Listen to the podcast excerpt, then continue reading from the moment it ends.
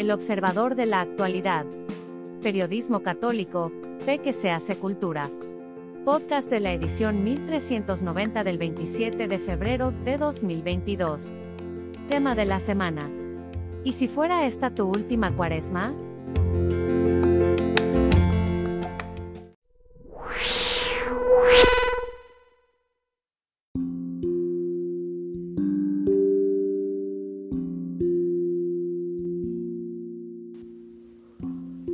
La victoria de la fe por el de la voz Jaime Septién. Escribo estas líneas con la premura de cierre de edición.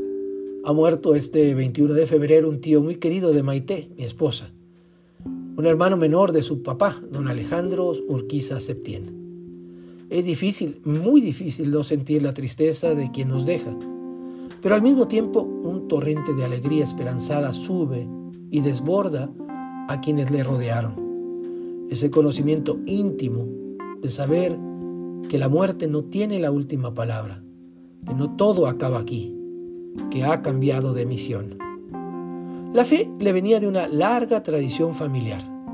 Su padre, don Manuel Urquiza y Figueroa, había construido esas dos jaculatorias nacionales, Sagrado Corazón de Jesús, Perdónanos y sé nuestro Rey, y Santa María de Guadalupe, Reina de México, ruega por tu nación.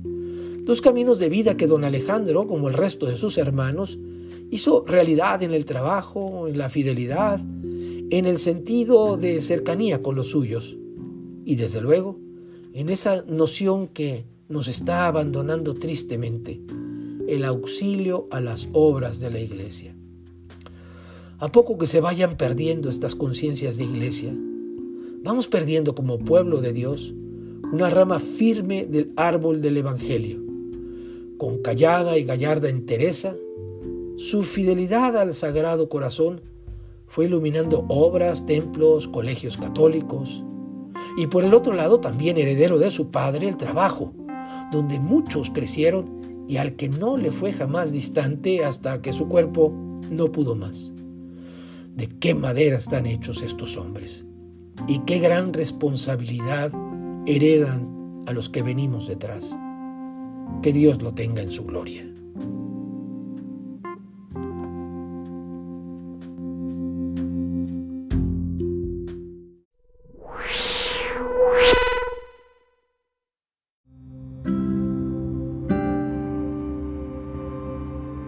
podría ser tu última oportunidad. La vida futura y eterna depende del estado en que se encuentre el alma de cada uno en el momento de morir. Pero, como dice un viejo adagio, sicut vita faini cita, como es la vida, así es el fin. Por ello, generalmente solo el que vive como cristiano muere como cristiano. La comodidad y el materialismo de hoy han contribuido a que se tenga en muy baja estima la penitencia y la necesidad de conversión. Por ello, numerosos bautizados mueren como paganos, o sumergidos en la creencia errónea de que Dios los ha de perdonar sin necesidad de arrepentirse de sus pecados, de manera que haber hecho penitencia en vida era innecesario. Pero he aquí que Jesús, que es el mismo ayer, hoy y siempre, sigue diciendo, Si no hicierais penitencia, todos igualmente pereceréis. Lucas 13, 5. San Cipriano advertía en el siglo III del error que tanto aqueja en la actualidad. Se ha añadido como colmo de males una blandura engañosa y destructora que se presenta bajo el título de misericordia. No buscan la penitencia que restablece la salud. Algunos quizá esperan que sus parientes se encarguen de orar por ellos cuando hayan fallecido. Pero un día alguien le preguntó a San Agustín, ¿cuánto rezarán por mí cuando yo me haya muerto? Y el santo respondió, eso depende de cuánto rezas tú por los difuntos. Porque el Evangelio dice que la medida que cada uno emplea para dar a los demás, esa medida se empleará para darle a Él. La gran oportunidad de la cuaresma. Decía el Papa Juan Pablo II, todos debemos convertirnos cada día pero como la Iglesia sabe que sus hijos suelen olvidarse de esta tarea diaria, como madre y maestra ha puesto en su calendario litúrgico tiempos penitenciales, siendo el de Cuaresma el más fuerte de su clase. Hacer penitencia en la cuaresma es dar un paso esencial en la vida cristiana. Es también una gran oportunidad para estar preparados al encuentro del Señor, porque en estos tiempos difíciles de enfermedad y rumores de guerra, todo cristiano debería preguntarse, ¿y si la de 2022 fuera mi última cuaresma? Mortificación cristiana. Se admira mucho y se busca emular a los deportistas y personajes de la farándula que se mortifican con ejercicios, dietas, cirugías, etc. Para estar en forma o verse hermosos pues es tiempo de admirar mucho más las virtudes de la penitencia y mortificación cristianas, que apuntan a algo más alto que lograr una medalla, un campeonato, aparecer en la portada de una revista o conseguir el papel protagónico en una película o telenovela. Es el amor a Dios el que mueve al cristiano a mortificarse y a ofrecer sacrificios.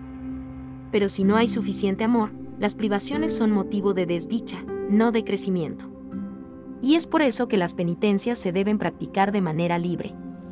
Como diría el beato Lolo, Manuel Lozano Garrido, que sea un pasar de Dios me ha quitado o de un mejorado. Dios me ha pedido a un Señor, te ofrezco. El hecho es que, como dijo San Cipriano, cuando se ha partido de aquí, de esta vida, ya no es posible hacer penitencia. Así que será muy sabio aprovechar esta cuaresma, que inicia el próximo día miércoles.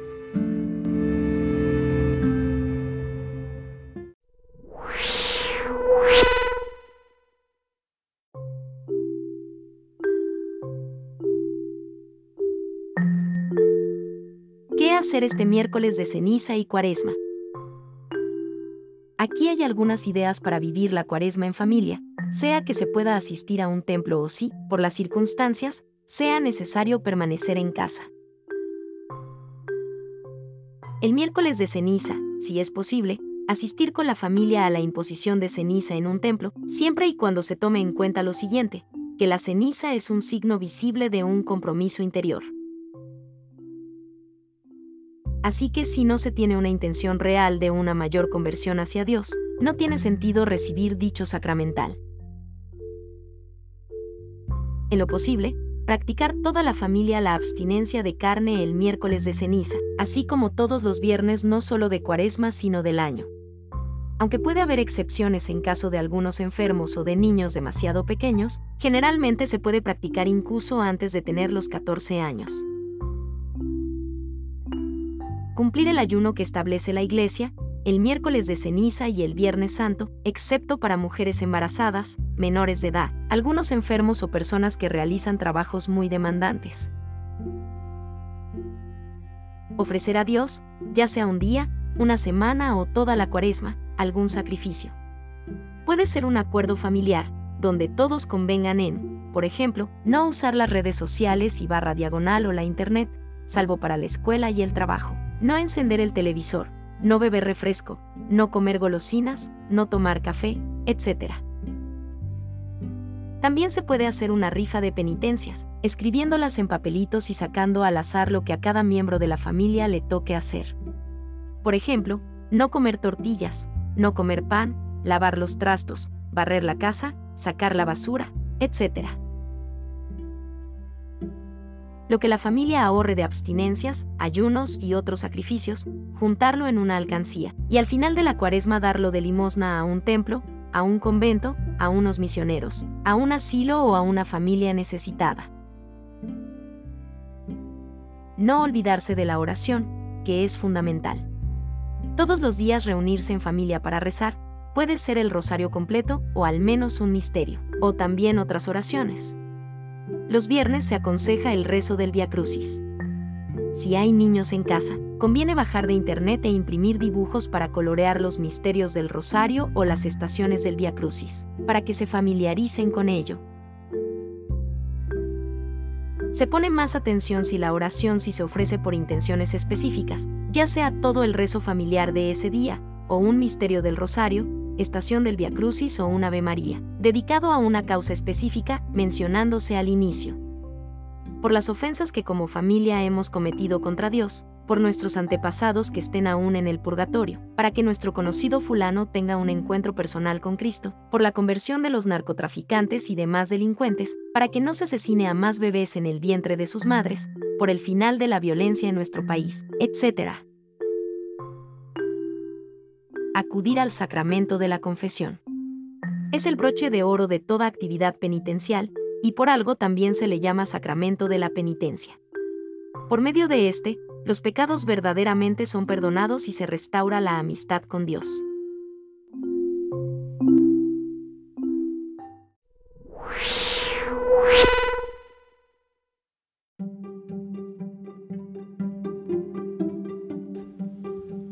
El mito de Quetzalcoatl por Tomás de Híjar Ornelas dentro de la serie El Indocristianismo de ayer y hoy.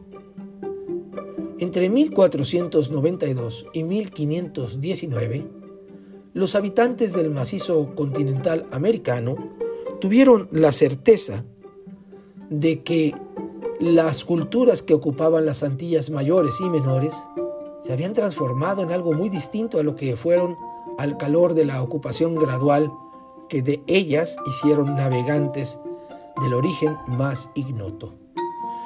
Dichas noticias, en ese larguísimo lapso, debieron filtrarlas los sabios texcocanos y la aristocracia mexica en el altiplano de lo que hoy es México y engarzar lo que allí pasaba con la figura legendaria de Quetzalcoatl, la serpiente emplumada, una de las criaturas sobrenaturales del imaginario sagrado de las culturas de la dilatada comarca que los antropólogos estadounidenses denominaron Mesoamérica a mediados del siglo pasado.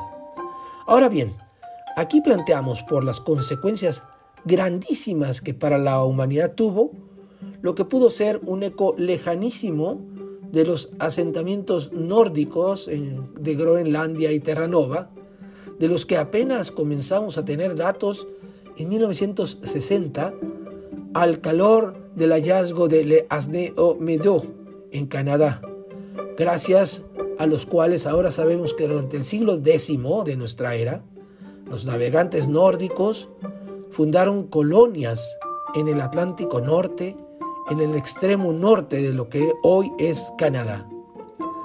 Los pueblos de Groenlandia, establecidos a impulsos de Eric el Rojo, perduraron casi 500 años en tanto que los fundados al otro lado del estrecho de Davis fueron efímeros y de muy corto influjo, aunque no tanto para la memoria colectiva de las culturas del continente y, por supuesto, de los pueblos nórdicos que las consignaron en piezas literarias de las que se conservan las sagas de Vinlandia del siglo XIII, en las que América del Norte es descrita a través de cuatro regiones, Groenland, tierra verde, Eluland, tierra de arroyos, Markland, tierra de bosques, y Vinland, tierra de viñedos. ¿Pero qué tienen en común los vikingos con eh, Quetzalcoatl? Preguntémoslo a los toltecas que lo personificaron en una combinación entre ave y ofidio, atribuyéndole el poder y la dualidad humana, la de su condición física respecto a la espiritual. El nombre le viene de Quetzal, pájaro emplumado o esmeralda, en náhuatl, y Coatl, serpiente. El primero es el espíritu que se eleva y el segundo la fuerza del combate cuerpo a cuerpo. Pero que ya antropomorfizado se recordaba como un varón de tez bermeja, melena y barba rubios, y conocimientos amplios en agricultura, orfebrería, navegación y astronomía. Según las cuentas de los toltecas, Seacatl Topiltzinquetzalcoatl se presentó ante los vecinos de Tolan, Tula, su capital, para instruirlos, grajeándose su confianza al grado de revestirlo ellos con la autoridad suprema y el apodo con el que la posteridad lo recordará, el de serpiente emplumada. Empero, en la cumbre de su hegemonía, labraron su ruina Tezcatlipoca, Huitzilopochtli y Xipetotec, pues consiguieron que se embriagara con pulque, en tal estado cometiera incesto con su hermana, falta que él mismo no se pudo perdonar, por lo que decidió volver sobre sus pisadas, embarcándose en el océano, aunque prometiendo volver. Y así lo esperaron como el, al Mesías los israelitas, los teotihuacanos, mexicas, toltecas, olmecas, huastecos, los quichés, gucumats y mayas, cuculcán. Y en todos se mantuvo como eje transversal atribuir a la serpiente emplumada el dominio sobre el conocimiento, las artes, los oficios y la agricultura. ¿Cuánto de los nórdicos que vivieron en América contribuyó a recrear este mito y cómo se actualizó en Mesoamérica durante el largo lapso que, al que aludimos ya entre 1492 y 1519? No lo podemos precisar como quisiéramos, pero sí que Hernán Cortés aprovechó en la última de estas fechas, en 1519, la ocasión que eso le brindaba para despertar dos expectativas, las propias y las de los caciques de los pueblos tributarios al señorío mexica, esencialmente guerrero.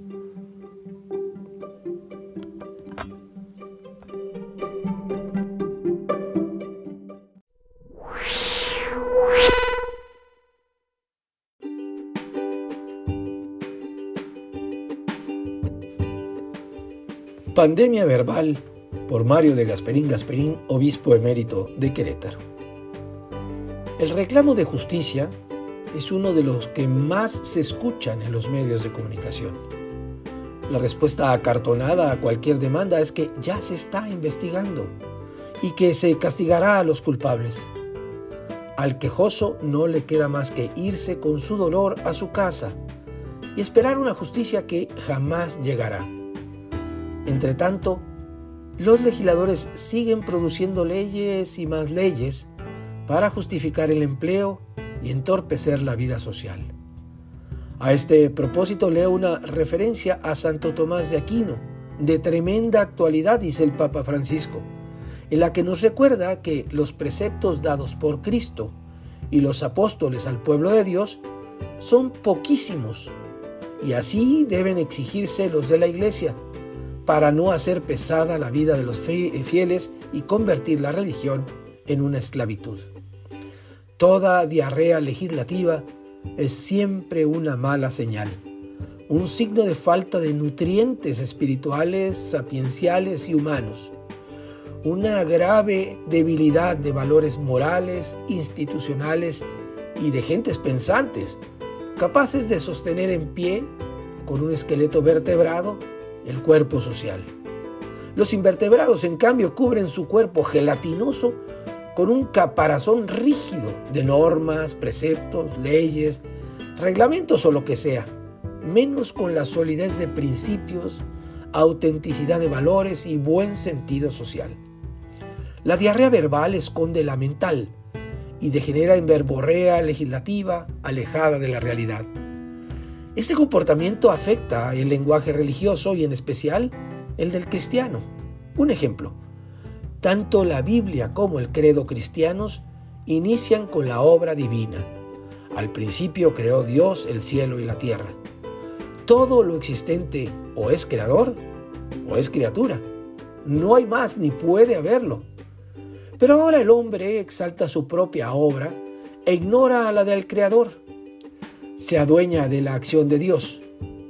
A toda invención, hallazgo, le llama creación y así elimina de su horizonte a Dios. Este, si existe, no hace falta, no lo necesita.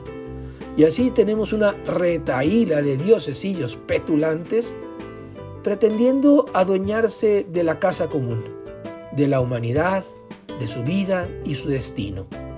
La naturaleza, entre comillas, sustituye a la creación. Todo lo que existe o es creador o criatura. La criatura se va tornando en naturaleza en la medida en que, auxiliada por el hombre, va desarrollando sus virtualidades. El naturalismo, entre comillas, sensato, mira hacia el pasado para modificar el futuro y facilitar la vida. Al cristiano le corresponde cuidar que este futuro sea el señalado por su Creador, floración maravillosa de su poder y de su amor. La criatura pensante tiene como primordial, como primordial deber, reconocer a su Creador. Esta es su naturaleza y misión, tarea no impuesta, sino de justicia elemental. Este vínculo indisoluble entre criatura y creador es lo que se llama religión. Lo sagrado es un elemento de la estructura de la conciencia, no un estadio de la historia de la conciencia. Ser o llegar a ser hombre significa ser religioso, dice Mircea Eliade. Esta es la verdad del hombre y reconocerla constituye un deber de justicia, no de imposición. Es realizarse como hombre integral, como criatura inteligente. La Biblia le llama imagen y semejanza de Dios. Esta es la fuente y origen de su dignidad y de aquí emanan todos sus derechos y obligaciones. Son derechos humanos, no porque el hombre los invente ni el Estado los conceda, sino porque vienen de Dios. A esta dignidad original corresponde como deber de justicia el actuar con responsabilidad, consecuencia de su libertad. Sin esta práctica de la justicia divina, original, religiosa expresada en los tres primeros mandamientos, adorar a Dios, respetar su nombre y rendirle culto, todo el resto del decálogo se derrumba. Es inoperante reclamar la justicia humana cuando se desprecia la divina. En México, Santa María de Guadalupe nos marcó el camino.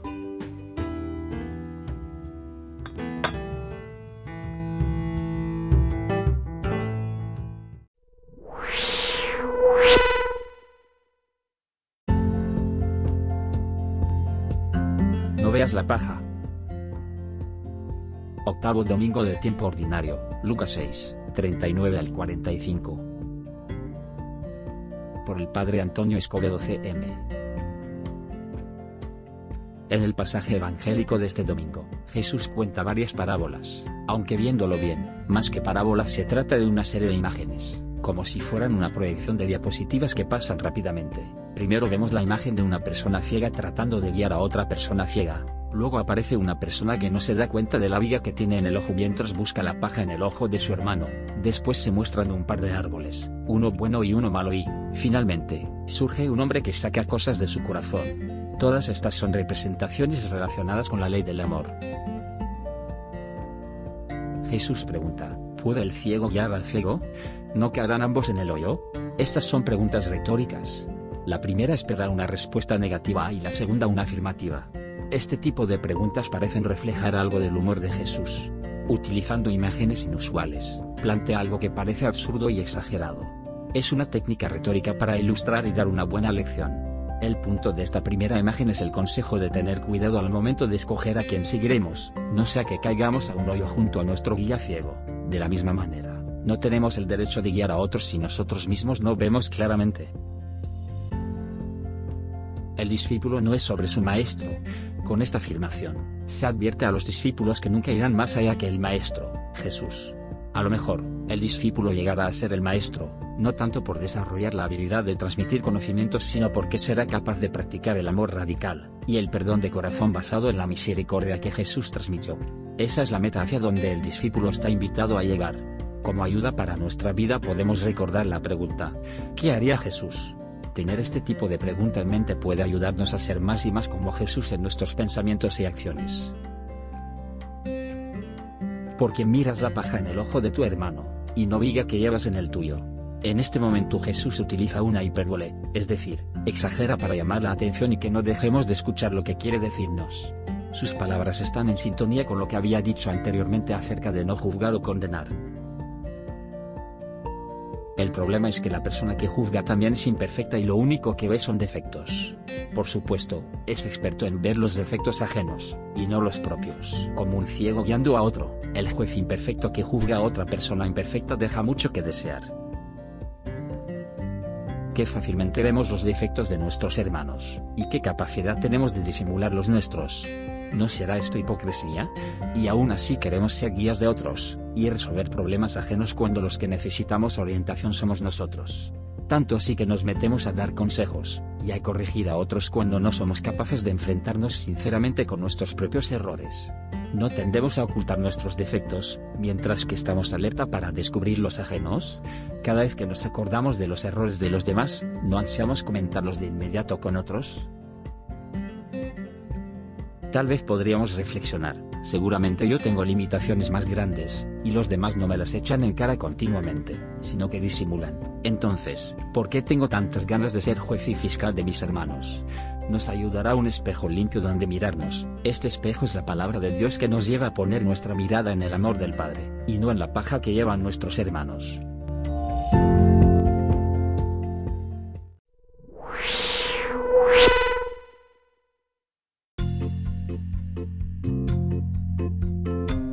Gracias por escucharnos. Si le gusta nuestro material puede ayudarnos a seguir, puede donar en nuestro sitio o suscribirse. Visite en la web elobservadorenlinea.com.